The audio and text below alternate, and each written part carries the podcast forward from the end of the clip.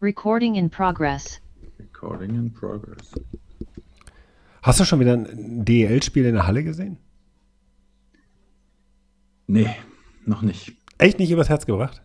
Na, doch, ich muss sagen, einmal so ein Drittel in Ingolstadt. Ah, also doch. Gut. Nach dem Frauenfinale. Ah, okay, es, es, hat sich angeboten.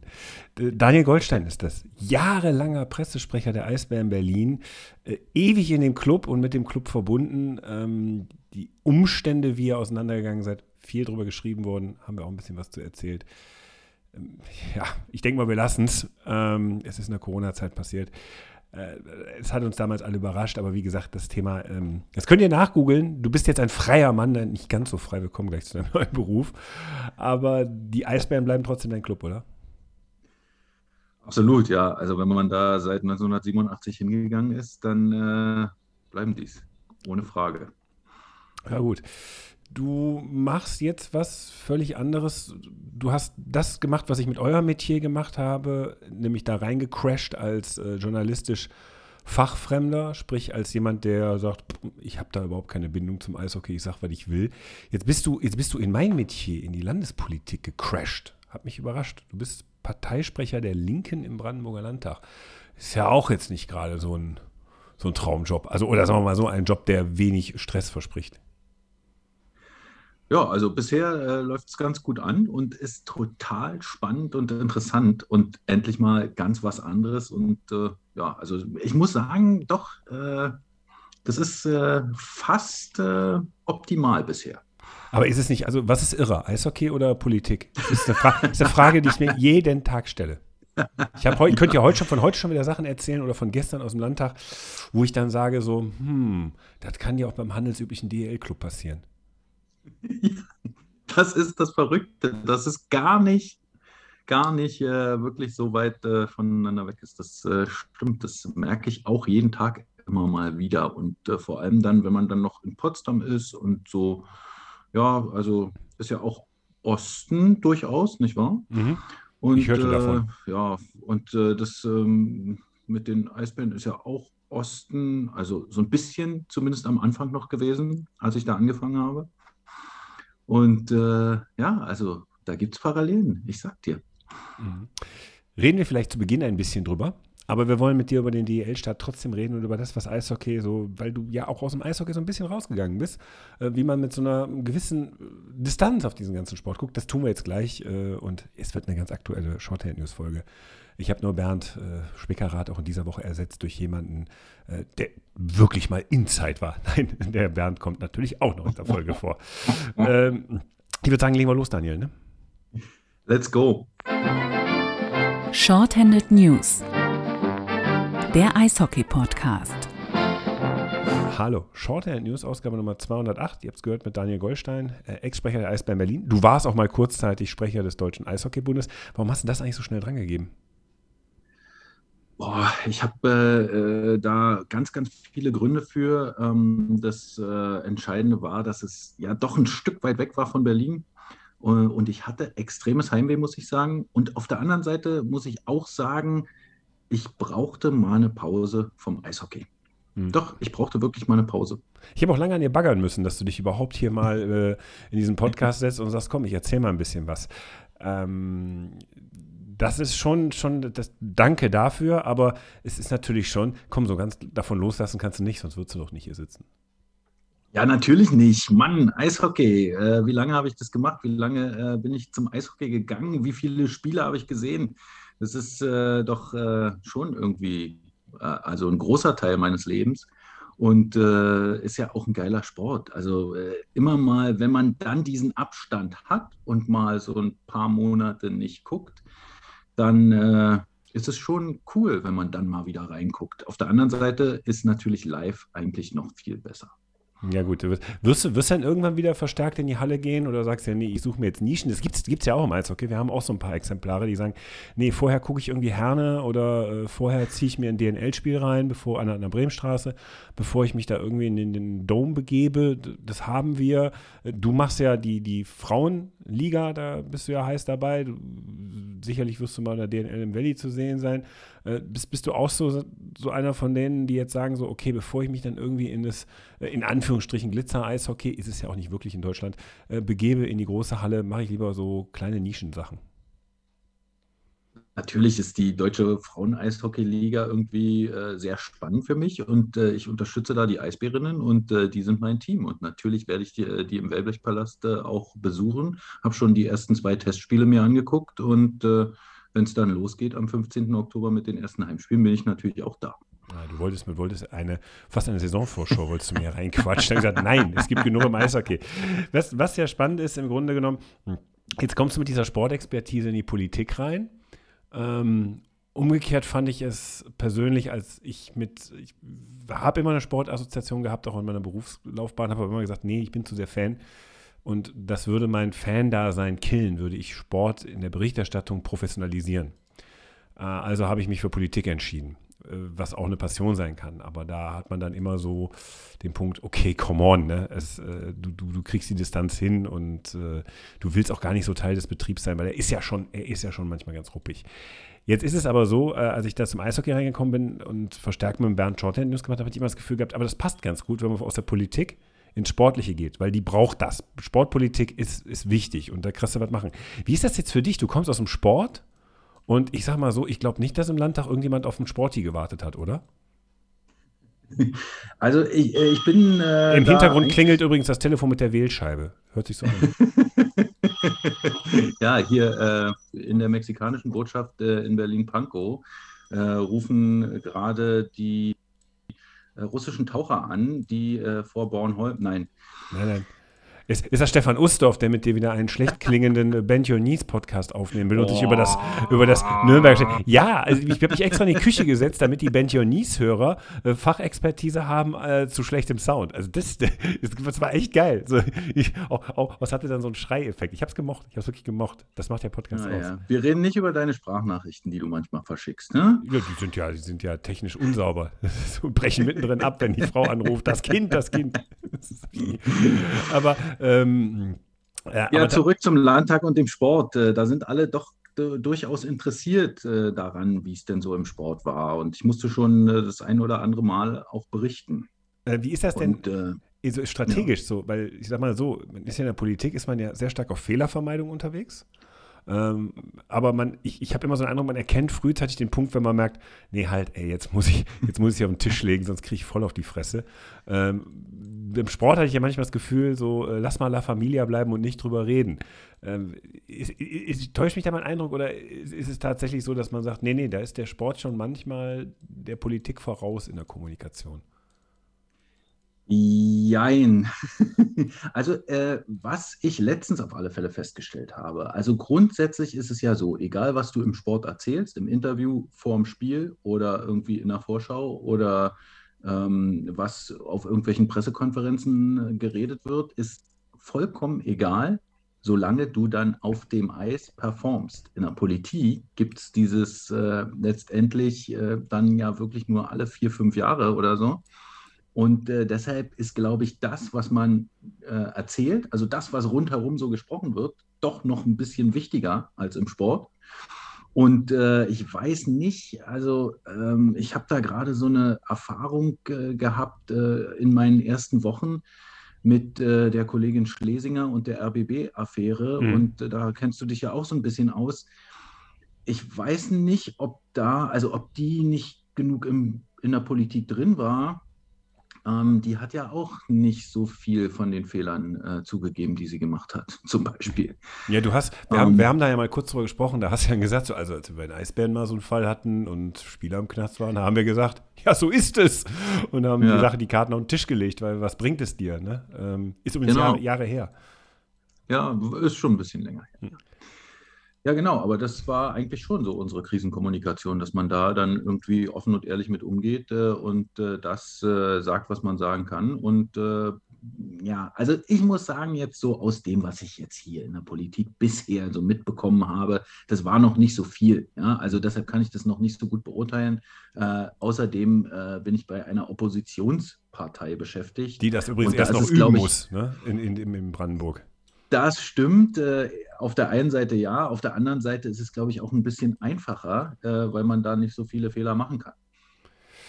Ja, ist aber anstrengender. Ich habe immer so, wenn du die größte Oppositionspartei vertrittst als Sprecher, die tun mir immer am meisten leid weil das sind die, die wirklich arbeiten müssen. Ne? Wenn du der äh, Sprecher der Fraktion bist, die die Regierung stellt, die stärkste Regierungsfraktion bist, ist jetzt Nordrhein-Westfalen zum Beispiel die CDU, war dann vorher die SPD, die Sprecher, die hatten immer ein laues Leben, weil who cares, ne? Du fragst halt den Regierungssprecher, der kommt Richtig, halt von derselben ja. Partei und äh, wer interessiert sich für die Fraktion, wenn die, wenn die nicht ausnahmsweise mal alle drei Jahre gegen die eigene Regierung, das kommt vor, das macht man dann manchmal so, so ein kleiner Aufstand, äh, dass man sagt, hallo, wir sind auch noch da, wir nicken nicht einfach nur eure Vorhaben ab.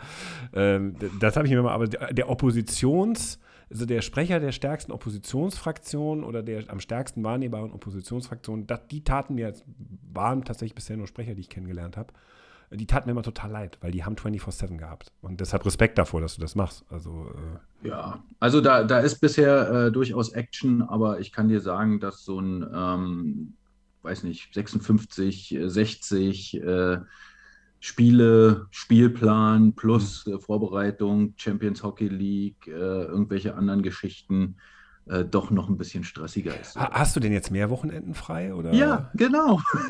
ich habe Wochenenden.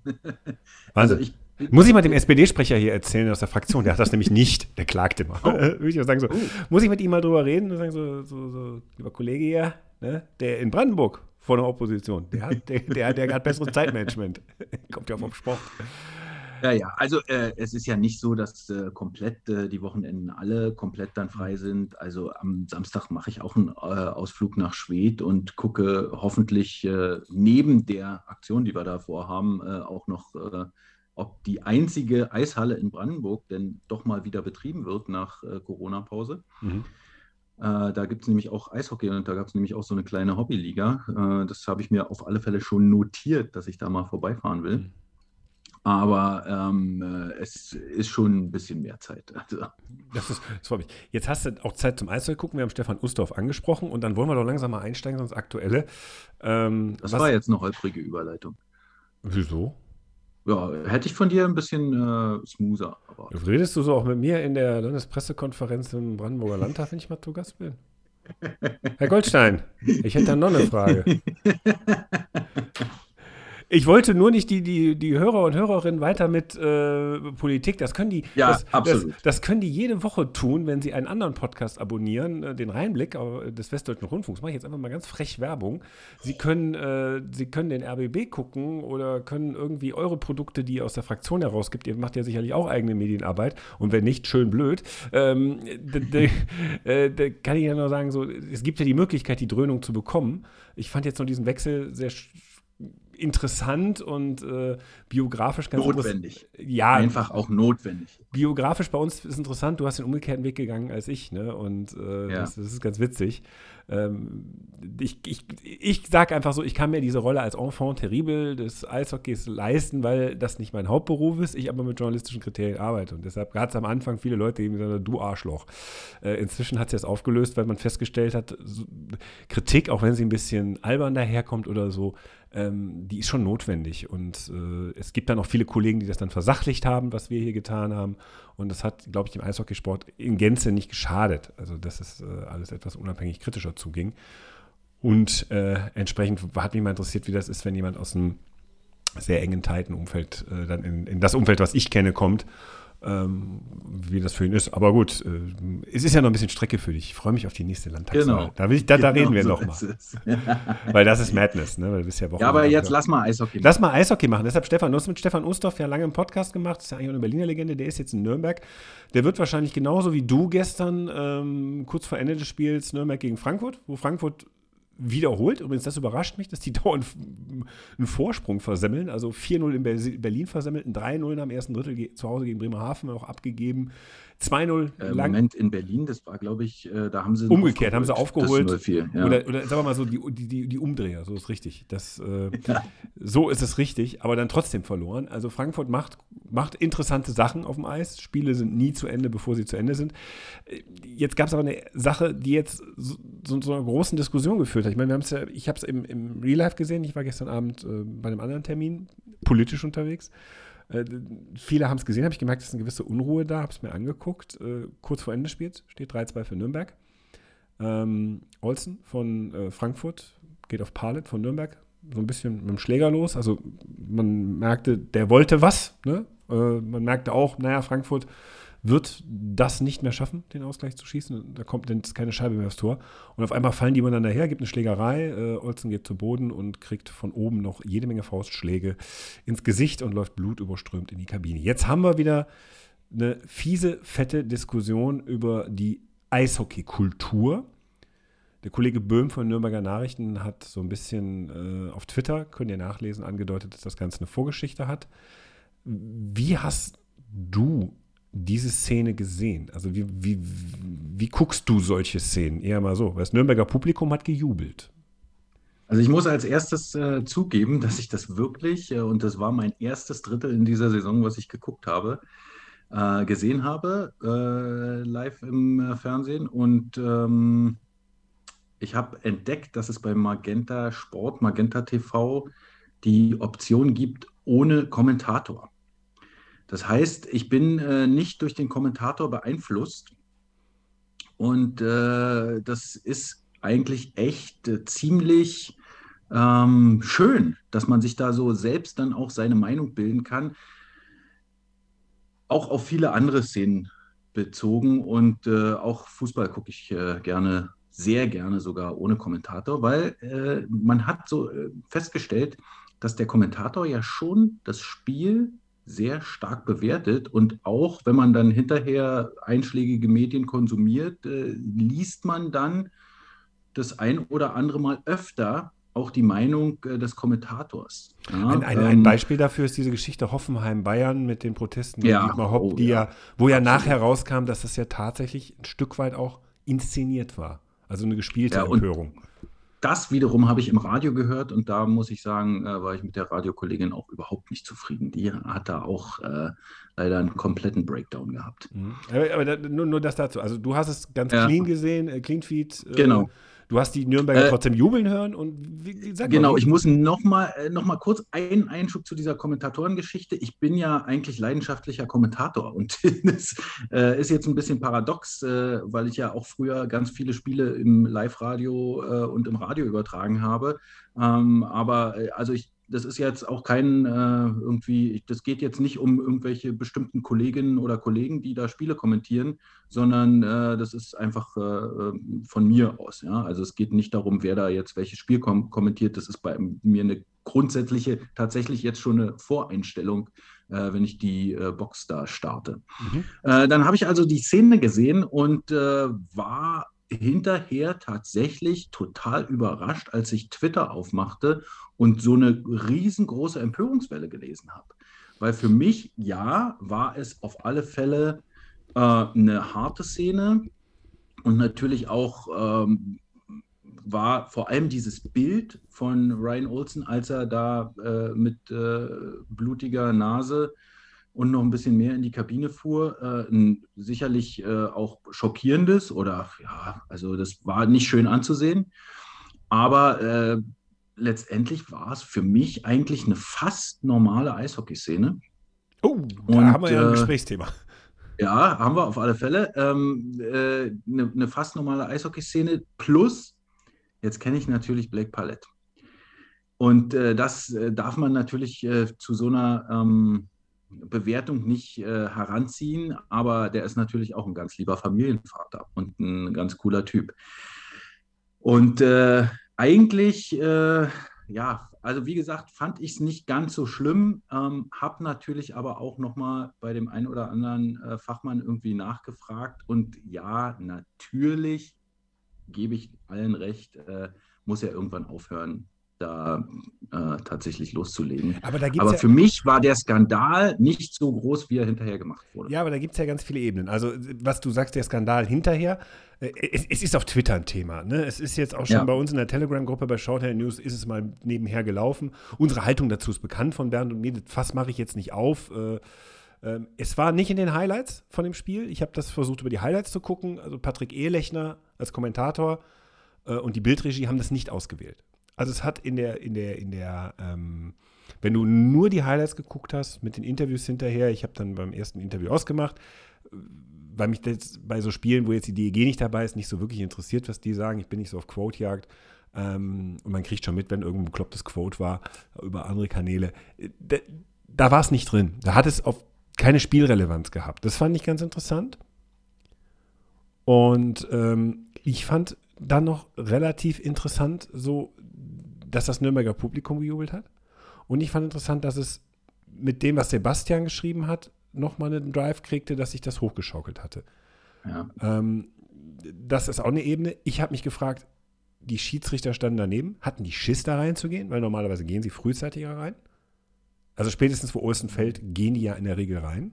Haben sie nicht gemacht, also waren sehr weit weg körperlich. Hat mich gewundert.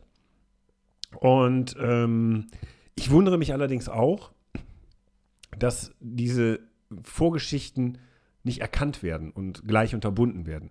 Denn wenn ich ehrlich bin, es braucht es ja heute eigentlich im Eishockey nicht mehr. Du hast zwar gesagt, es ist eine fast normale Eishockey-Szene. Ich wiederum würde sagen so, naja, eine fast normale Eishockey-Szene ist inzwischen irgendwas Technisches und äh, in keiner anderen Sportart dieser Welt findest inzwischen? du Inzwischen? Ja? Ist es wirklich so? Also in den 90ern war es nicht so. Ne? Das ist eine völlig andere Geschichte. Mhm. Aber ist, es, ist das noch so, gehört das noch zum Nein, Sport? Also also, äh, du hast vollkommen recht. Also grundsätzlich äh, hat, hat sich da äh, was gewandelt. Ähm, ich habe mich natürlich auch nochmal mit der Szene so ein bisschen beschäftigt, habe mir den Olsen nochmal angeguckt, habe gesehen, dass der eigentlich jetzt nicht äh, der große Gun ist und äh, für groß äh, viel Strafzeiten bekannt ist. Ähm, ist wiederum eigentlich auch nicht so der große Torschütze. Als er in der DL2 bei Kassel gespielt hat, hat er doch durch, durchaus ordentlich getroffen, aber sonst äh, eher nicht so. Also scheint mir äh, irgendwie sonst äh, eher so ein defensiver Spieler zu sein, ähm, auf äh, höherem Niveau. Ähm, aber auch nicht der große Fighter. Jetzt äh, aber habe ich auch gehört, äh, genau das, was du erzählt hast, dass Sebastian auch geschrieben hat, dass er schon das ganze Spiel darüber irgendwie ja, den Nürnbergern äh, und äh, auch Blake Palette äh, irgendwie so ein bisschen gesagt hat, also heute passiert es noch. Und äh, das ist natürlich auch dann nicht schön. Ähm, letztendlich muss man sagen, ja, du hast vollkommen recht. Äh, die Schiedsrichter waren vielleicht ein Stück weit zu weit weg, aber das ist ja auch immer so eine Situationssache. Manchmal kommt man nicht so gut ran, 2,1 Sekunden vorm Ende, die gucken irgendwie auf die Uhr und so weiter und so fort. Also da bin ich äh, vorsichtig, dass es Absicht war. Glaube ich äh, nicht, glaube, das war einfach so. Die Entscheidung äh, von den Strafen, muss ich sagen, war äh, eigentlich ziemlich richtig. Also sie haben halt äh, Olsen die Verursacherrolle gegeben. Das sah für mich genauso aus und äh, haben aber Palette, weil er halt nicht aufgehört hat, auch vollkommen zu Recht äh, irgendwie gesagt, ähm, äh, du, äh, das muss hier verhandelt werden. Ja, also die Matchstrafe. Matchstrafe. Genau. Und äh, jetzt aber der, äh, jetzt haben wir quasi ja die, die Szene besprochen und jetzt kommen wir zum Publikum. Und ähm, jetzt mal ganz ehrlich, in welcher Halle wäre Palette nicht gefeiert worden. So, aber das ist ja die Frage, weil wir, wir diskutieren in unserer Bubble.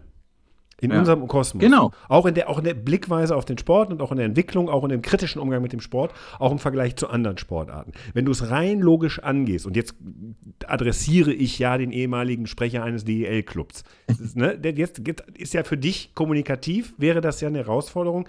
Natürlich wird in jeder Halle gejubelt. Ist es vielleicht ein bisschen weniger gewesen, geworden, aber wenn der Heimspieler einen legt und dem einen gibt, wird gejubelt. Das ist ja, ja, auch ein Verkaufsargument. Sind wir mal ganz ehrlich. So. Andererseits weißt du doch auch sofort, naja, in der Entwicklung des Sports, in der medialen Darstellung und in der Berichterstattung und auch in der Bewertung derer, die inzwischen äh, oder, oder des Sports insgesamt und auch in der gesamten Sportwelt, das ist absolut unüblich in der Sportwelt. Hat es früher noch Sportarten gegeben, wo es genau diese, diese, diese, diese Geschichten und Körperlichkeiten gab? Selbst Football ist ja immer weiter weg von der harten Körperlichkeit. Ähm, ist das nicht so ein zweischneidiges Schwert, wo man sagt, scheiße, was machen wir jetzt damit? Kommunikativ. Weil du also, einerseits hast du das jubelnde Hallenpublikum, ja. das willst du ja weiter behalten. Andererseits ja. weißt du, eigentlich ist es nicht geil. Ich habe zwei Punkte dazu. Äh, der eine ist, ähm, dass, es, äh, dass wir auf alle Fälle also äh, dieses Thema ja schon äh, öfter diskutieren. Ich habe das auch äh, äh, früher schon mal äh, mit, dem, mit einem Kollegen diskutiert, auch als ich noch Podcasts für die Eisbären gemacht habe. Und da waren wir auch schon mal an so einer Stelle, ob es überhaupt notwendig ist, überhaupt solche also harte Checks, überharte Checks, ähm, Faustkämpfe, äh, also der ganze äh, körperliche äh, Schutz. Und äh, da, ähm, ich weiß nicht, es hat sich einfach, na klar, immer so ein bisschen mehr entwickelt, aber so richtig weg davon will keiner. Und letztendlich ist ja Eishockey dafür auch bekannt. Für mich ist es so, dass wir bei den Eisbären irgendwann äh, mal entschieden haben, dass wir im Vergleich zu anderen äh, DEL-Clubs äh, keine überharten Checks oder, oder Fights in irgendwelche Promofilme oder so reingenommen haben. Haben wir nicht. Ja, also äh, das, das war nichts, wofür wir irgendwie groß bekannt waren und wir haben das nicht promotet. Ja, also das war äh, bis zu einem bestimmten Punkt äh, war das auf alle Fälle keine, äh, kein Verkaufsargument für uns. Macht das was mit dem Team, wenn du darauf verzichtest? Ist, nee, überhaupt nicht. Also es ist ja. Ja gut, also, kriegen, aber mal so, die kriegen das doch mit. Die kriegen doch mit, wenn du, wenn du Promofilmchen drehst auf der Leinwand ähm, und du siehst, da sind die Schlägereien drin. Auch wir haben schon viele Debatten über die Magenta Top Ten. Du kannst mit einer Schlägerei da reinkommen in die Top Ten, das ist nicht ausgeschlossen. Ähm, das kriegen ja Spieler mit. Die kriegen ja mit, dass das äh, auf eine gewisse Weise gutiert wird. Mm, und, und mm, weiß, wenn du es auf einmal nicht mehr machst und sagst, du kannst ja so viel vor die Fresse hauen, du kannst ja, du kannst ja Muhammad Ali hier liefern, äh, kannst du alles machen, aber wir werden es beim nächsten Spiel nicht auf die Leinwand knallen. Äh, dann da hast du doch schon so eine leichte Ächtung mit drin. Ja, äh, vielleicht äh, Vielleicht äh, war das tatsächlich, äh, hat das auch ein bisschen beeinflusst. Das war auch noch vor Magenta-Zeiten. Also ähm, das war eine Zeit, wo vielleicht auch nicht so viele Bilder gezeigt wurden. Vielleicht wurde es dann äh, tatsächlich auch noch mehr ähm, darauf geachtet. Ähm, ich kann auch sagen, dass es sich meiner Meinung nach, äh, also ich glaube, das äh, war dann auch schon wieder ein bisschen anders äh, so in den letzten Jahren, äh, auch in Berlin, weil auch mal gezeigt werden muss, dass äh, vielleicht äh, auch der Kampf äh, irgendwie über harte Szenen kommt. Aber ähm, ja, also dass es auf die Spieler irgendwie einen Einfluss hat, ähm, ja. Hat, denn, hat, denn, hat Magenta glaube, das verändert? also, dass Magenta glaub, jedes Spiel zeigt, das verändert es schon, ne? Das auf alle Fälle, hundertprozentig. Äh, ich glaube eher, dass es, also wenn es auf die Spieler tatsächlich einen Einfluss hat, dann auf die, die eher sowas äh, für sowas da sind und die werden eher noch angestachelt. Weißt du? Also es wird jetzt nicht passieren, dass der äh, Erstreihen-Center ähm, deshalb die Handschuhe fallen lässt, äh, aber der äh, Viertreihen-Verteidiger, der vielleicht äh, dafür da ist, äh, auch mal irgendwie einen harten Check zu fahren, wird es vielleicht äh, dann äh, einmal öfter machen, mhm. könnte ich mir vorstellen. Ja, gut. Das wird ein ewiges Thema bleiben. Wir müssen jetzt mal Strafmaß abwarten, was da kommt, äh, und dann werden wir es sehen. Aber es ist schon, schon, es, es wird alle weiter beschäftigen und ähm, es wird, glaube ich, es, es wird nie eine Aussöhnung geben, solange es das gibt. Und äh, ich, Na, ich, also glaube, ich glaube äh, nicht an das Regulativ, dass, es, dass es selbst von selbst aufhört. Das glaube ich nicht. Ähm, weil äh, die Spieler wissen, was Kopfverletzungen auslösen können. Das ist bekannt. Es wird trotzdem getan. Und insofern, solange es, solange es, der Regelrahmen zulässt, genau. glaube ich, äh, wird es nicht von selbst aufhören. Es wird weniger. Vielleicht. Absolut. So sehe ich es auch. Es ist absolut eine Frage der Regeln. Und äh, da ist dann die Frage, wer bestimmt die Regeln und warum? Und äh, das ist eine Frage, äh, die ich mir auch schon so seit einer Weile jetzt stelle. Also so in den letzten zwei Jahren, äh, wenn man so wegrückt aus der, mhm. aus dem äh, quasi aus dem Hamsterrad und mal ein bisschen Zeit hat, auch äh, nachzudenken, dann ist natürlich schon die Frage, ja, warum gibt es da so eine Regeln? Und warum zum Beispiel ist es bei den Frauen so, dass es da äh, keine Checks gibt, ja, oder, oder, oder solche Geschichten. Warum ist äh, das so akzeptiert und äh, wer beschließt eigentlich diese Regeln? Und äh, ja, das kann natürlich dann nur in großer Runde irgendwie verändert werden. Also da kann keine nationale Liga sagen, so, nee, bei uns gibt es das nicht mehr. Ja, auf der anderen Seite, ähm, dir würde es doch richtig gefallen. Das könnte ich mir vorstellen, dass das äh, so ein Ding wäre. Damit würdest du, äh, mit, mit der Fahne würdest du äh, vorweglaufen.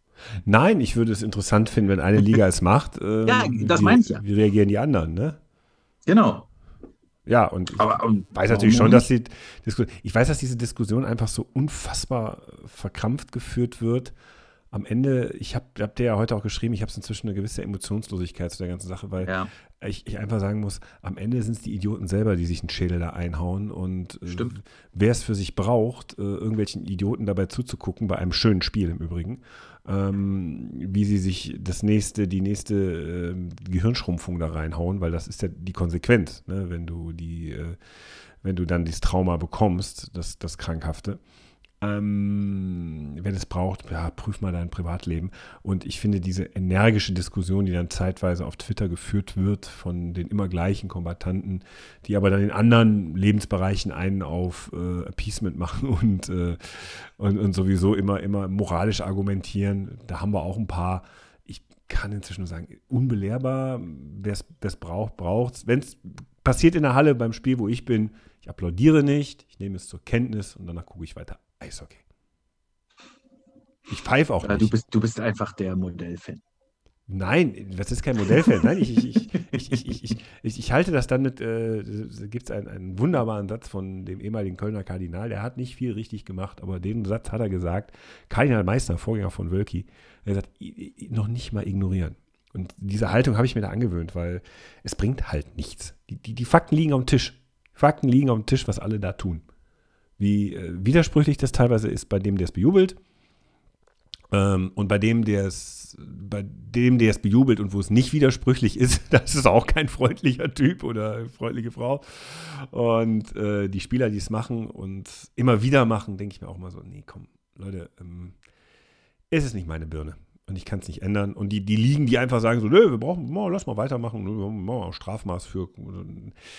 Die wollen es auch nicht anders, die brauchen es für die Unterhaltung. Und am Ende bin ich ja auch schuldig, weil ich sie ja trotzdem mitkonsumiere. Also sollte ich auch nicht so laut schreien. Das ist auch ein Thema. Und wir sprechen drüber. Ja, Jetzt natürlich. Statt über die schönen Tore zum 2 zu 2 und 3 zu 2 von Nürnberg. Ja, oder so. Ja, das 3-2, schön gestochert, ne? Also, ich kann mich überhaupt nicht an die äh, Tore erinnern. Ist das auch bei, ist das so bei dir, wenn du so, wenn du so, so ein Spiel beiläufig guckst, wo du auch selbst du sagst, so, ne, komm, das ist irgendwo so am nächsten Tag vergessen, bei, bei der Masse, die man gucken kann? Ja, glaube schon. Ähm, ich erinnere mich, das einzige Tor, an das ich mich erinnere, ist äh, tatsächlich aus dieser Top 5 gewesen, die, äh, die da gezeigt wurde, oder Top 10. Äh, dieses äh, Empty Net äh, von Daniel Leonard. Äh, auch für Nürnberg war mhm. da irgendwie auch zufällig drin. Und da ich vorher auch schon Schwärmerei über ihn auf Twitter gelesen habe, ähm, habe ich nochmal gedacht, Mensch, ja, der ist, der ist wirklich gut drauf, der Junge. Und mhm äh, ja, Stefan Ustorf wird wohl nicht so lange an dem seine Freude haben.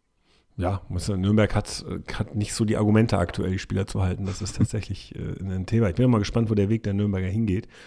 Wobei ich jetzt echt enttäuscht war. Ich habe jetzt diese Dienstagabendspiele gestern Abend gesehen und da hast du dann schon gemerkt, so argentinisch wird es nicht mehr in den Hallen. Also das war schon, ähm, du merkst schon, dass, dass es noch ein bisschen braucht, bis die Hallen voller werden.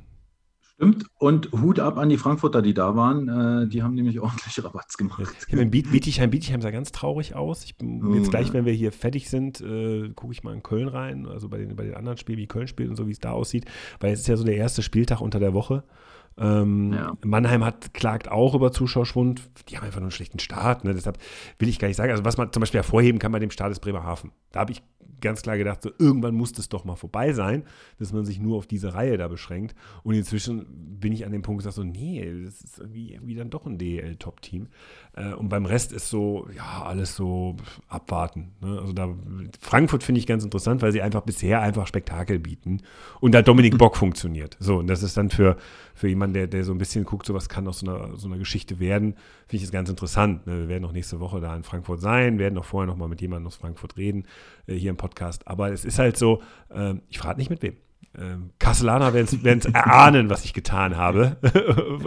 Mannheimer auch, aber damit möchte ich nicht zu viel verraten. Äh, und auf jeden Fall haben wir ähm, das interessiert mich schon. Und die DEG, was so ein Torwart ausmacht mit Haukeland, was das mit einem Team einfach macht, du siehst das. Ne? Also selbst wie man dann mit Schmerz, also in den letzten Jahren werden solche Verletzungen, wie die DEG jetzt hat, Top-Torjäger, dann äh, Nummer 1 Verteidiger, die beiden sind verletzt, der eine fällt für den Rest der Saison aus, wäre bei der DEG schon Panik ausgebrochen in den letzten Jahren, jetzt so, nee, nee, solange der Torwart da ist, kommen wir schon irgendwie über die Runden. Und das äh, ist ein ganz interessantes Setting. Aber das muss sich alles noch manifestieren jetzt so über die Spielzeit. Äh. Ja, ich glaube, nach den ersten Spielen kann man äh, noch nicht wirklich. Wann, wann, wann, habt ihr so in, bei den Eisbären immer so, so, gesagt, so jetzt wissen wir, wo wir stehen? Also so im, im, also, Team? Don Jackson äh, hat immer von den ersten zehn Spielen gesprochen. Also die waren immer sehr, sehr wichtig. Ähm, das ist, glaube ich, auch so ein Punkt, äh, der äh, den Trainern dann so eine gewisse Ruhe gibt, um weiter arbeiten zu können und nicht in der Diskussion zu sein irgendwie oder nicht äh, dann kurz dann den schnellen Erfolg im nächsten Spiel zu brauchen, wenn man äh, von den ersten zehn irgendwie sechs, sieben, acht gewinnt. Na gut, aber so zehn Spieltage habe ich immer gedacht, ist so eine, so eine Fußballregel. Klar leuchtet mir ein, du willst nicht in so einen Shitstorm reinrennen und wenn du zehnmal gut gepunktet hast, frag dich erstmal fünf Spieltage keiner mehr. Aber so, bei bisschen anderes System. Bei Fußball sage ich mal so nach zehn Spieltagen bei einer 34er Runde weiß ich, wo mein Verein steht. Beim Eishockey denke ich mir immer so, ah, lass erst mal Dezember kommen. das sind ja mehr als zehn Spiele. Ja, okay, vielleicht sind es 13, weil du, äh, oder, oder, oder 14, weil du dann gegen jede, jedes Team mal gespielt hast. Aber dann kann man auf alle Fälle schon mal sehen, wo es lang geht. Was ist denn so deine, bei dem bisschen, was du geguckt hast, was ist denn so deine, deine Erkenntnis bisher aus den paar Spielen? Boah. Also ich gucke ja momentan ganz komisch. Ich gucke ja äh, immer nur nach meinen Jungs sozusagen, also was die machen. Ähm, äh, also nach, nach Spielern. Und äh, habe irgendwie festgestellt, dass äh, Charlie Janke auf einmal sich den Arm gebrochen hat und für zwei Monate raus ist. Äh, ärgerlich. Mit dem kann man übrigens jeden Scheiß machen, Social Media mäßig, oder? Ach nee. Naja. Aber der, na, ist doch, der, ist doch, der ist doch PR-Gold, oder? ja. Also kluges PR-Gold, muss man jetzt dazu sagen. Also kein Honk, der alles mitmacht, ne? aber der, der macht schon Genau, Sachen, das wollte ich wo man, wo man, wo man, wo man sagt, so, da hat er sich was bei gedacht. Normalerweise würde man jemand anders anstacheln, das zu machen. Er macht es selber. Ne? Und ja. äh, kann man das gut, konnte man gut mit dem machen? Äh, ja, man konnte ein paar Sachen äh, richtig gut mit ihm machen, aber es war manchmal auch anstrengend. Also der ist äh, auch High Maintenance, wie man so schön sagt. Also der brennt, der brennt immer. Ja, aber ähm, mit, mit ge ordentlich Geduld und Spucke äh, funktioniert es schon mit dem. Der ist äh, schon richtig in Ordnung. Und wer ist noch, wer, wer, wer ist noch so dein, wo guck, auf wen guckst du noch? Weiß nicht. Louis-Marc Aubry äh, habe ich gesehen, dass der ein paar Tore geschossen hat ja. äh, für Köln. ja. Und, also aber so, äh, wenn er nicht dabei wäre, hätten wir jetzt schon wieder relativ, oder ich, ich formuliere es mal so, hätten wir mehr zu tun, als wir eh schon machen mit Köln. Also Köln ist auf einem normalen Level, was uns sehr belustigt, weil das normale Kölner Level der letzten Jahre hat nichts damit zu tun, dass Köln in irgendeiner Weise von sich selber denkt. Äh, Gott sei Dank habe ich keins dieser scheiß Soli-Tickets gekauft. Ich wusste, dass die uns verarschen. So, ne? Äh, so, und ähm, das, das äh, ja. aber ohne den Aubry, äh, ohne Scheiß, ne? Also, dann, dann, dann hätten wir hier, wer, wer, wer biete ich ja mit Geld? Das wäre lustig. Wenn der erstmal äh, am Rollen ist, dann äh, funktioniert, äh, funktioniert das auch ganz gut. Aber äh, wo wir gerade bei diesem komischen äh, Streit sind, äh, was war denn da mit dem Bus? In Augsburg los. Ach, die Nummer.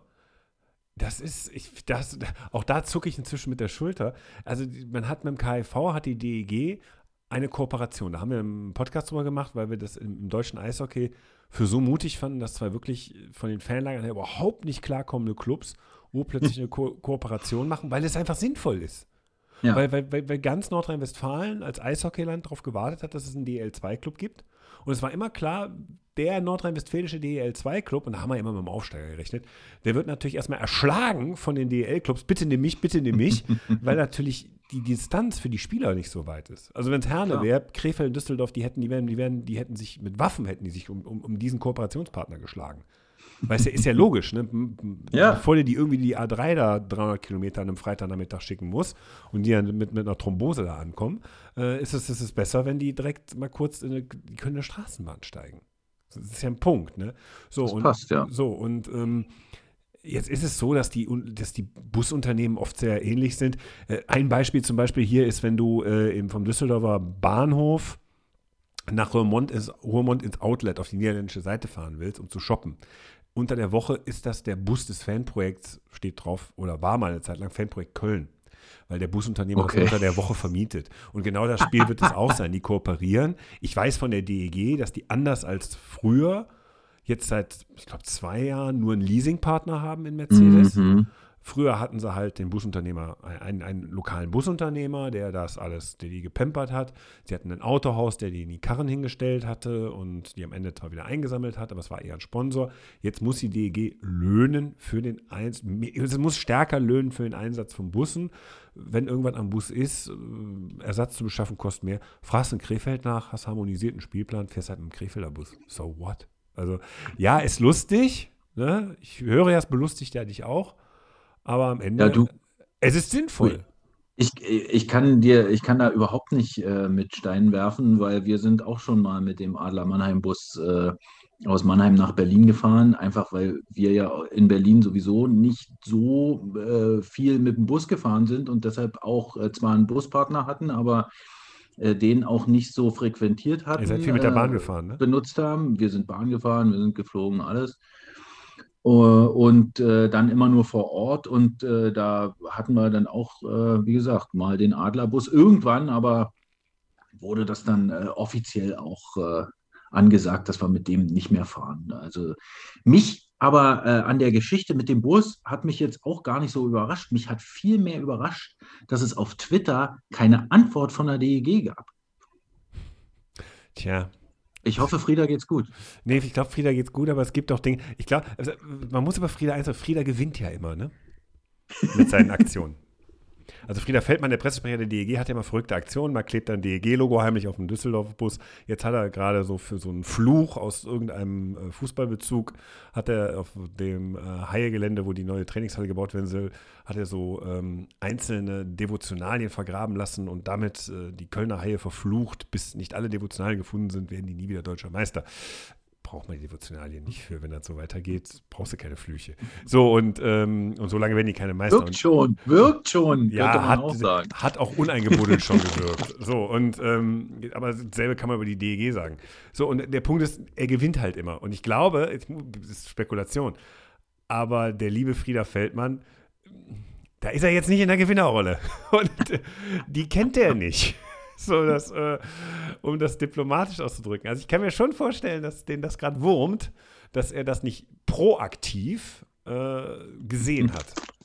Man hätte ja proaktiv hätte ausschlachten können. Und dann wärst du ja der Gewinner. Stimmt, Und so Ja. hat aber jemand anders aus Augsburg. so, und naja, es passiert. Stand ja jetzt schon wieder so ein DEG-Auto in Krefeld vom, vor der Halle. Ähm, aber das kann man erklären, das ist ja Kooperation. Da wurde, wurde Genau. Hendrik Hahne auf der Sänfte rübergetragen zum nächsten Shutout. ja, aber, aber, aber äh, jetzt, das ist das, was dir vom Saisonstart hängen geblieben ist, dass die DEG mit dem KV-Bus unterwegs war. Mann, Traurig. Ich, äh, ich äh, habe äh, nicht wirklich nicht so viel äh, äh, Zeit gehabt und das, was ich an Zeit und Informationen bekommen habe, habe ich vor allem auf Twitter gesehen. Ist, das, dir- ist, ist denn Twitter ein gutes Medium sagen. für Eishockey? Ich meine, für Politik ist es kein gutes Medium mehr. Das äh, stellt uns gerade vor Herausforderungen. Es ist doch aber wie mit allen Medien, es ist, äh, ist doch entscheidend äh, der, der die konsumiert, oder? Ja, aber du hast ja, du hast ja schon gerade gesagt, wir hatten ja bei der Eingangs bei der Schlägerei auch, dass sehr viel für dich aus der Twitter-Bubble kommt. Äh, Klar, aber man muss ja nur wissen, wie man es selber einschätzen äh, muss und wie, für wie wichtig äh, und äh, ernst man äh, dann tatsächlich auch damit umgeht. Das, aber jetzt, jetzt sind wir wieder an dieser Schnittstelle Politik und Sport. Ich, ich, wir, wir haben tatsächlich die Debatte gerade, weil äh, Kevin Kühnert hat sie aufgeworfen, hat gesagt, ich gehe aus Twitter raus, das habe ich zu Ja, Fehlurteilen ja. verleitet. Und er hat damit etwas äh, unbemerkt völlig Richtiges gesagt, was ich ja immer wieder auch in diesem Podcast hier kritisiert habe und auch in anderen Bezügen, wo ich gesagt habe, es gucken Leute da drauf und halten das für eine ähm, äh, repräsentative Meinung. Bei einem Medium, das nur ein bis zwei Prozent der Bevölkerung in Deutschland nutzt. Und das ist auch eigentlich eher eine digitale Bohem, die sich irgendwann mal da niedergelassen hat, die nicht so ganz verstanden hat, dass sich die Algorithmen über die Zeit verändert haben, sich immer noch dort verhalten, als sei es ein chronologisches Medium, was es nicht mehr ist. Und ja. dann kommen auf einmal Politiker und glauben, ach so ist die Welt und treffen Entscheidungen wie die, die am lautesten auf Twitter schreien. Und es gibt Belege dafür. Und äh, das ist auch im Sport genau das Gleiche. Da werden Debatten geführt, die gehen in klassische Medien, schwappen die von Twitter rüber, obwohl sie, obwohl sie gar keine Mehrheitsmeinung haben, weil wenn du dich dann draußen auf der Straße bewegst, redet da keiner drüber. Wenn du in eine Halle gehst, redet keiner über die Twitter-Debatten. Obwohl du denkst, ja, die müssten ja darüber reden. Die reden da erst drüber, wenn wir es aufgreifen. Also wenn, wenn du es in der Pressestelle irgendwie groß aufgegriffen hättest oder wenn ich mit einem großen Medienapparat es aufgegriffen hätte. In der Politik läuft tatsächlich gerade die Debatte. Ist Twitter noch das Medium, wo wir wirklich News-Content machen oder müssen wir es nicht wieder auf ein Blödel-Level zurückführen? Weil dann, dann, dann funktioniert es halt wieder. Ne? Das ist, das ist, das ja, genau. Tatsächlich eine Debatte. aber das ist doch das, was ich meine. Ja, aber genau, es ist, ja, aber die Twitter. Debatten sind Blöde. ja nicht, ja, mein, es ist, ist auch mein Twitter, so habe ich angefangen, aber das, das, das Blödel-Level hat doch, hat doch da Grenzen. Also ich sag dir, die Debatte, die, die steht doch jetzt beispielhaft dafür, da ist ein heiliger Ernst am Start mit dieser Schlägerei. Ja, das äh, absolut. Äh, das und geh ja da mal rein richtig. und mach da mal Gags. Geh da mal rein und mach da mal Gags. Kannst, du kannst es gerne gleich ausprobieren. Ich, ich überlasse dir gerne das Feld.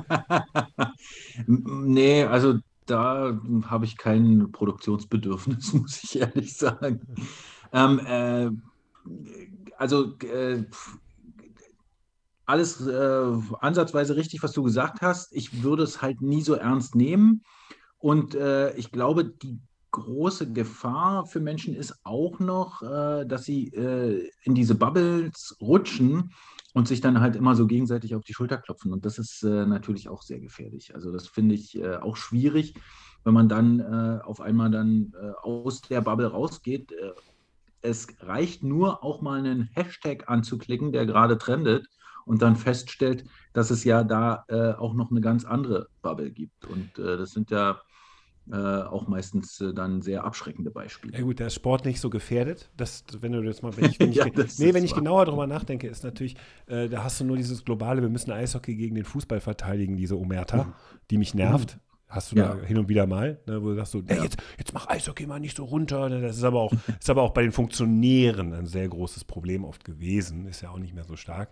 Äh, wir müssen zusammenhalten, La Familia. Ne? Ähm, aber äh, was du halt, Sport halt tendenziell, es gibt halt Gegner.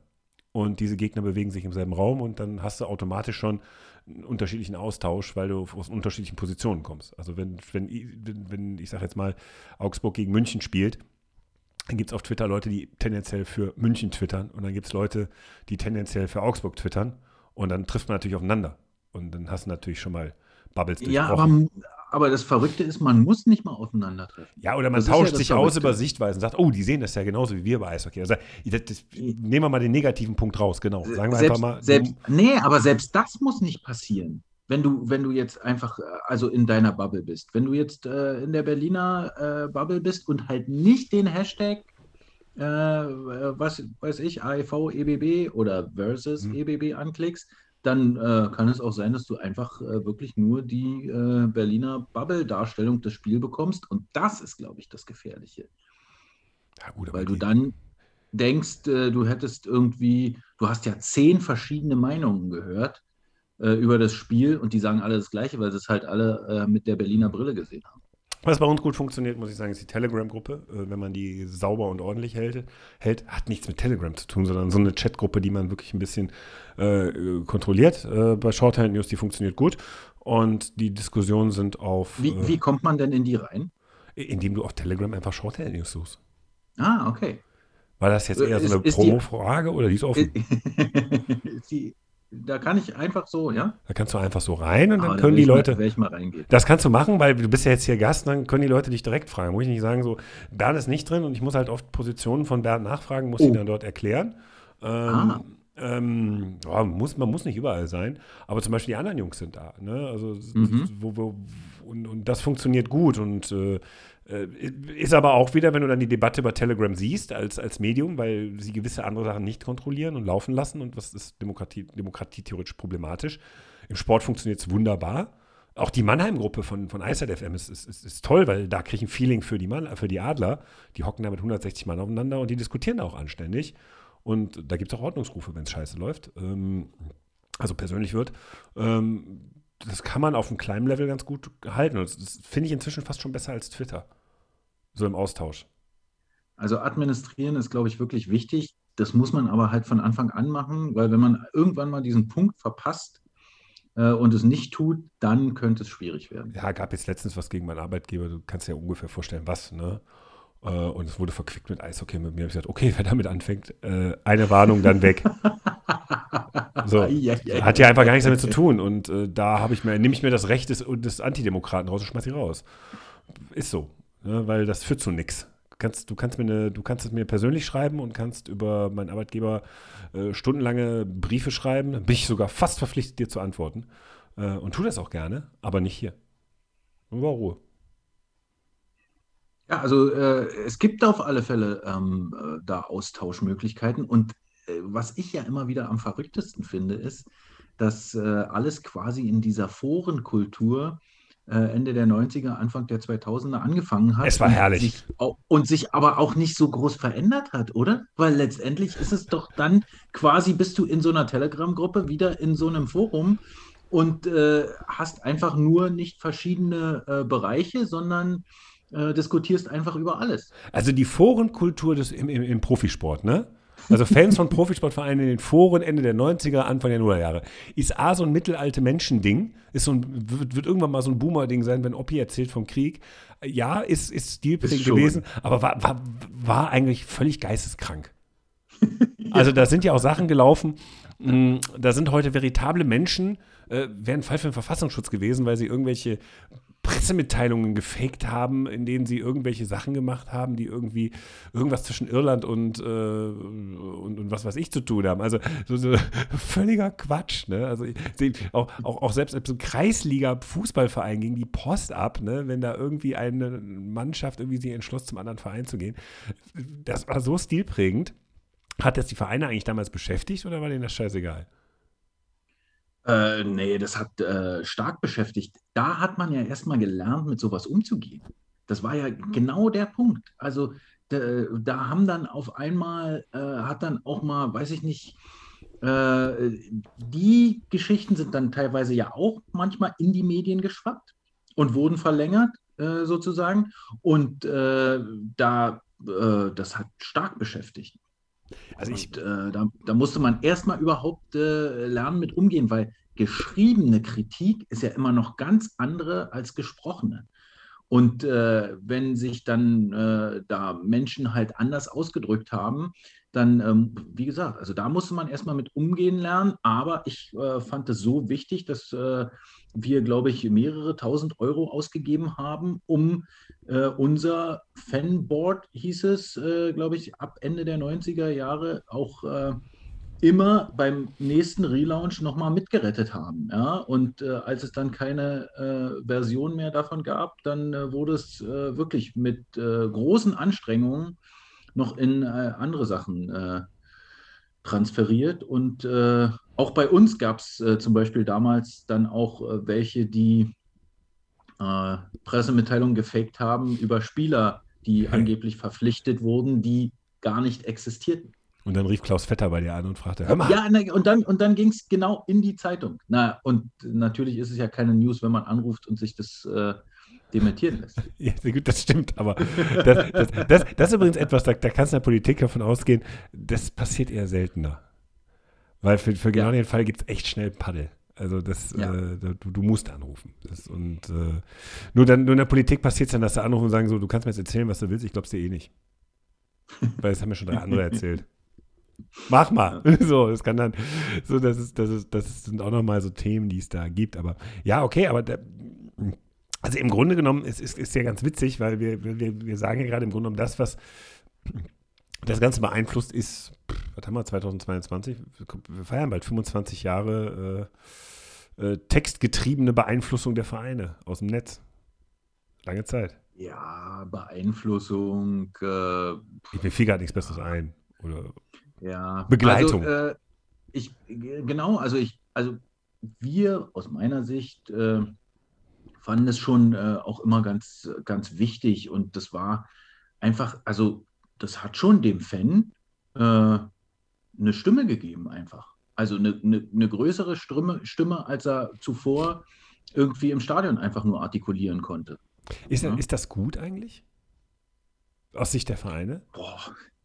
Äh, aus Sicht der Vereine, äh, doch. Also ich, du, äh, man konnte aus Sicht äh, von, von so einem Club auch durchaus relativ schnell Bewegungen erkennen oder, oder hat dann auch mal irgendwie Sachen überprüft.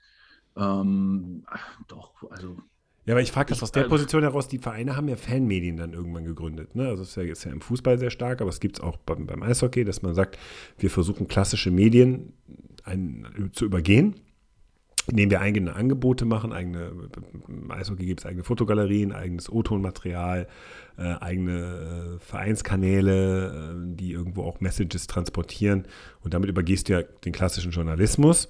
Ähm, Damit kannst du aber natürlich auch solche öffentlichen Diskurse steuern. Und ich, hab, ich verstehe das immer so als so ein Stück weit die Kontrolle und bitte, öffentliche Meinung, stör mich nicht. Also ich, ne, so habe ich das immer verstanden. Deshalb, was du jetzt sagst, ist so ein bisschen ja, Ja. auch ein Widerspruch des Ganzen, weil das Ja, ist, okay, jetzt, ist also- jetzt kein partizipatorisches Element, um es mal ähm, hochtrabend auszudrücken. ist jetzt, ist jetzt äh, auch sicherlich eine äh, Nischenmeinung äh, in der äh, modernen Öffentlichkeitsarbeitslandschaft, äh, dass das so positiv bewertet wird, weil viele da, glaube ich, auch große Kopfschmerzen haben und auch, äh, also jetzt haben, gerade mit äh, den sozialen äh, Medien oder hatten äh, früher mit, äh, mit solchen Foren, weil äh, nicht jeder Verantwortliche, Geschäftsführer oder so, das, das dann auch wirklich einordnen kann oder einordnen will oder laufen lassen will, so wie es dann tatsächlich passiert. Ähm, ich glaube aber, wenn wir jetzt uns im Eishockey äh, bewegen, sind gerade die äh, Medien, die du ge- angesprochen hast, ja äh, vor allem auch wichtig, um überhaupt abzubilden. Also das ist ja für so, ein, äh, so eine Sportart wie Eishockey schon doch nochmal elementar wichtig zu sagen, okay, wir kommen in der Tageszeitung nur noch äh, mit einem Auswärtsbericht in äh, einer Spalte und äh, weiß ich nicht, keine Ahnung, 30 Zeilen vor, äh, dann äh, ist es doch schon wichtig, äh, wenn man über seine Website äh, einen vernünftigen Spielbericht äh, zur Verfügung stellen kann. Mhm. Also auch zum Beispiel in der Zeit, als äh, Magenta äh, noch nicht übertragen hat. Wir haben zum Beispiel auch bei den Eisbändern, äh, als Magenta äh, übertragen hat, dann äh, unser Live-Radio äh, eingestellt, weil wir gesagt haben, jetzt ist quasi der Zweck erfüllt. Also ähm, die Radioberichterstattung ist jetzt nicht mehr notwendig, weil die Fans die Chance haben, das Spiel tatsächlich auch zu sehen mit eigenen Augen. Das werden viele Fanradios nicht gerne hören, was du gerade sagst. Nein, ich weiß, äh, und das ist natürlich auch äh, was ganz anderes, ein Spiel im Radio zu hören. Ich bin ein absoluter Radiofan und es hat mir damals auch wehgetan, ja, äh, das einzustellen, weil äh, damit, äh, das äh, war ja ein Teil von mir. Aber es war also für mich auch, äh, also zumindest habe ich immer wirtschaftlich gedacht und äh, das war dann letztendlich auch eine wirtschaftliche Entscheidung irgendwie. Wirst du diese Saison, mal zum Schluss, noch ein Eishockeyspiel, also ein DEL-Spiel von innen sehen, außer Halle? Mal schauen, bestimmt. Ja. Wird es bei den Eisbären sein? Vielleicht in Düsseldorf. Nee, du komm rum. Du kannst auch nächste Woche mit nach Frankfurt fahren. Äh, Oh nee, da ist so warm. Und außerdem ist da ein Pfeiler immer im Gästeblock, der ist, oh, der, an den kann ich mich noch erinnern. oh, ich habe es jetzt gesehen mit auf dem den wirst du Bildern. richtig Spaß mal haben. Ah, ich habe es jetzt auf den Bildern gesehen. Das ist Scheiße, wo ich die Iserlohner da oben drin. Ich so, da, Mann, ne, ein Ticket gekauft und ich dachte so, ach, war ich ja schon mal in der Halle leer drin, war da 18 nicht auf Pfeiler, ne? Und äh, Ja. dann sah ich, wie die da jubeln. Ich so, Mittendrin. Mittendrin. ja, keine Chance. Ich habe es ich hab's gesehen, ich habe es auf den Bildern gesehen. Also ich, ich so, meine Vorstellung sagt, geh betrunken rein. ja, okay. Weil betrachte es nicht als Eishockeyspiel. Es ist, hat, äh, ja, die hat eine, ähm, die wird, glaube ich, noch so, ein- so ein Thema werden äh, in, der, in der DEL, weil die gucken sich das nicht lange an, wenn die da lange drin bleiben. Ja, ähm, weiß ich nicht. Ich kenne die Halle momentan nicht. Ich, äh, Doch, du kennst sie. kann, ich, äh, ja, wahrscheinlich hat sie sich nicht groß verändert. Ja. Ich, hab, äh, ich äh, will auch in diese Halle eigentlich nicht. Äh, 2004 ähm, ist mein Trauma da gewesen, ähm, als wir da im Finale verloren haben. Seitdem äh, gehe ich da sowieso nicht mehr gerne hin. Mein Gott, da hat mal jemand anders einen Titel geholt. Mir kommen die Tränen. Ja, das war vor dem ersten, weißt du? Ja, Daran gut. kann man sich erinnern. Ja, gut, aber danach, was danach kam, ne? Heul leise. Trauma. Kann ich mal sagen. Also, du musst es immer so betrachten. ähm, In Düsseldorf gibt es schon Generationen von 20-Jährigen, die äh, keinen Meistertitel mehr äh, kennen. So, also Ja. da, musst, da, musst du schon, da musst du schon über 40 sein, um zu sagen, ich habe äh, in einem mh, halbwegs brauchbaren Alter einen Meistertitel miterlebt. Ähm, so, also ich, mein, mein letzter Meister, der letzte Meistertitel der DEG war ich 16. 16. Nicht? Und äh, ich Okay. bin heute, ich werde jetzt 42 bald.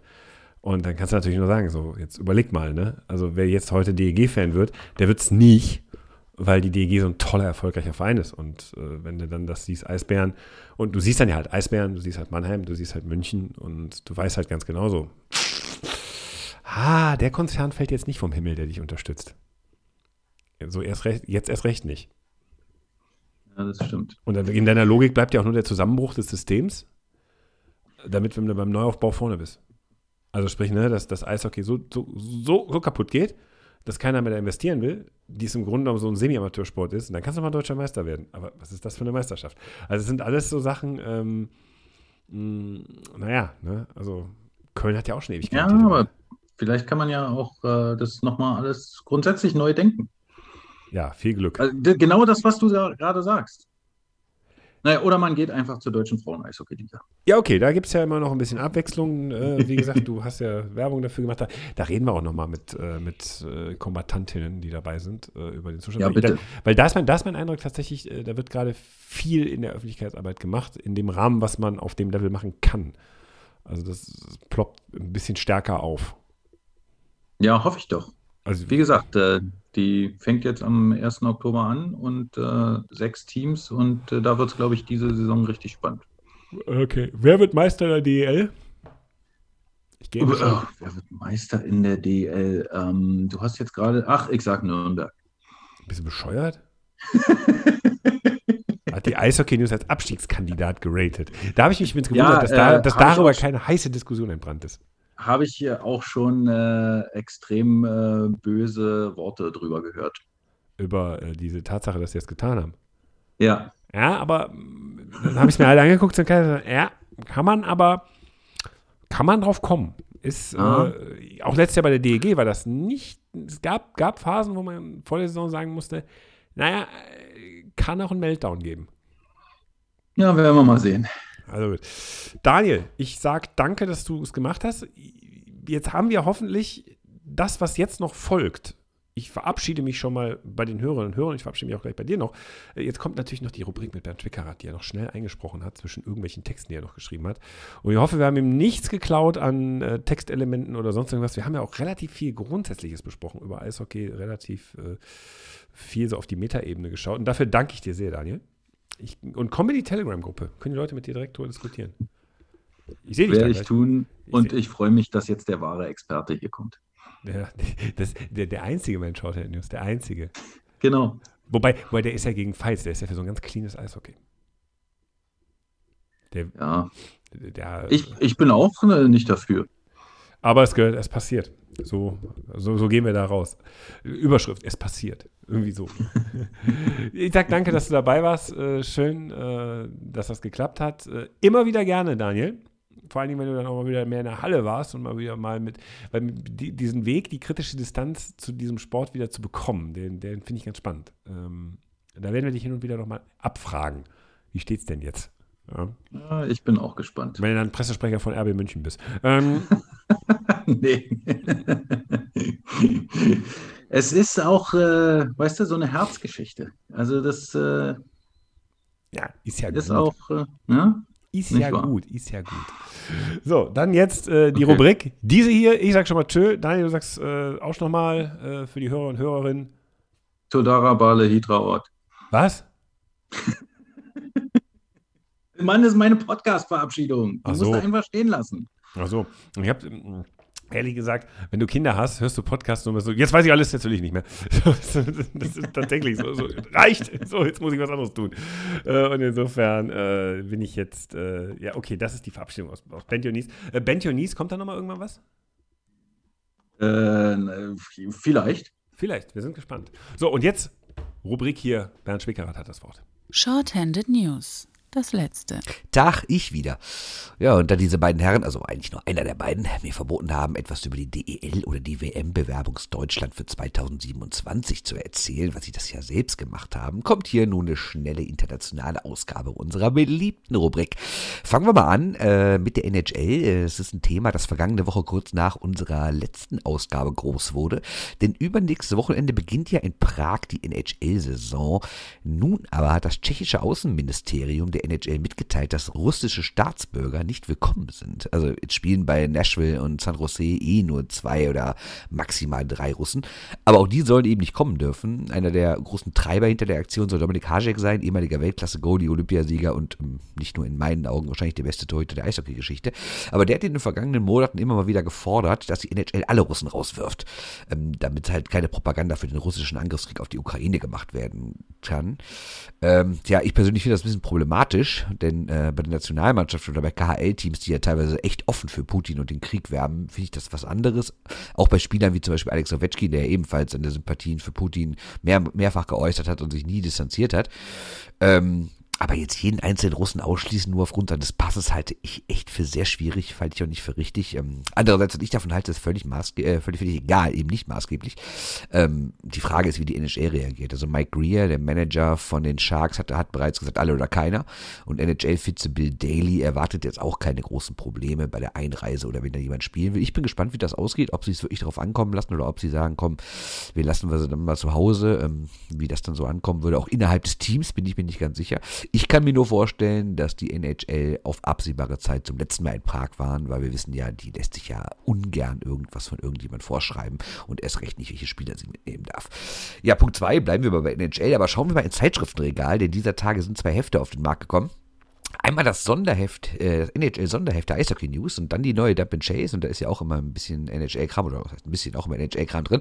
Äh, ich werbe dafür jetzt natürlich nicht ganz uneigennützig, ich habe für beide Hefte geschrieben, aber darum geht es mir nicht, sondern es geht eher darum, dass ihr solche Hefte generell kaufen sollt. So viel Eishockey-Medien gibt es ja nicht hier in diesem Land oder auf dieser Sprache und wenn ihr halt wollt, dass es die noch länger gibt und noch regelmäßig erscheinen, dann müsst ihr sowas halt auch kaufen. Ist nett, auch Online-Artikel anzuklicken, alles verständlich, mache ich auch oft, ähm, aber hin und wieder sollte man dann auch mal so ein Heft kaufen von der Eishockey News, von der Dump Chase, was es da sonst noch gibt. Weil, ähm, tja, sonst gibt es sowas irgendwann nicht mehr und seien wir doch froh, dass es das gibt.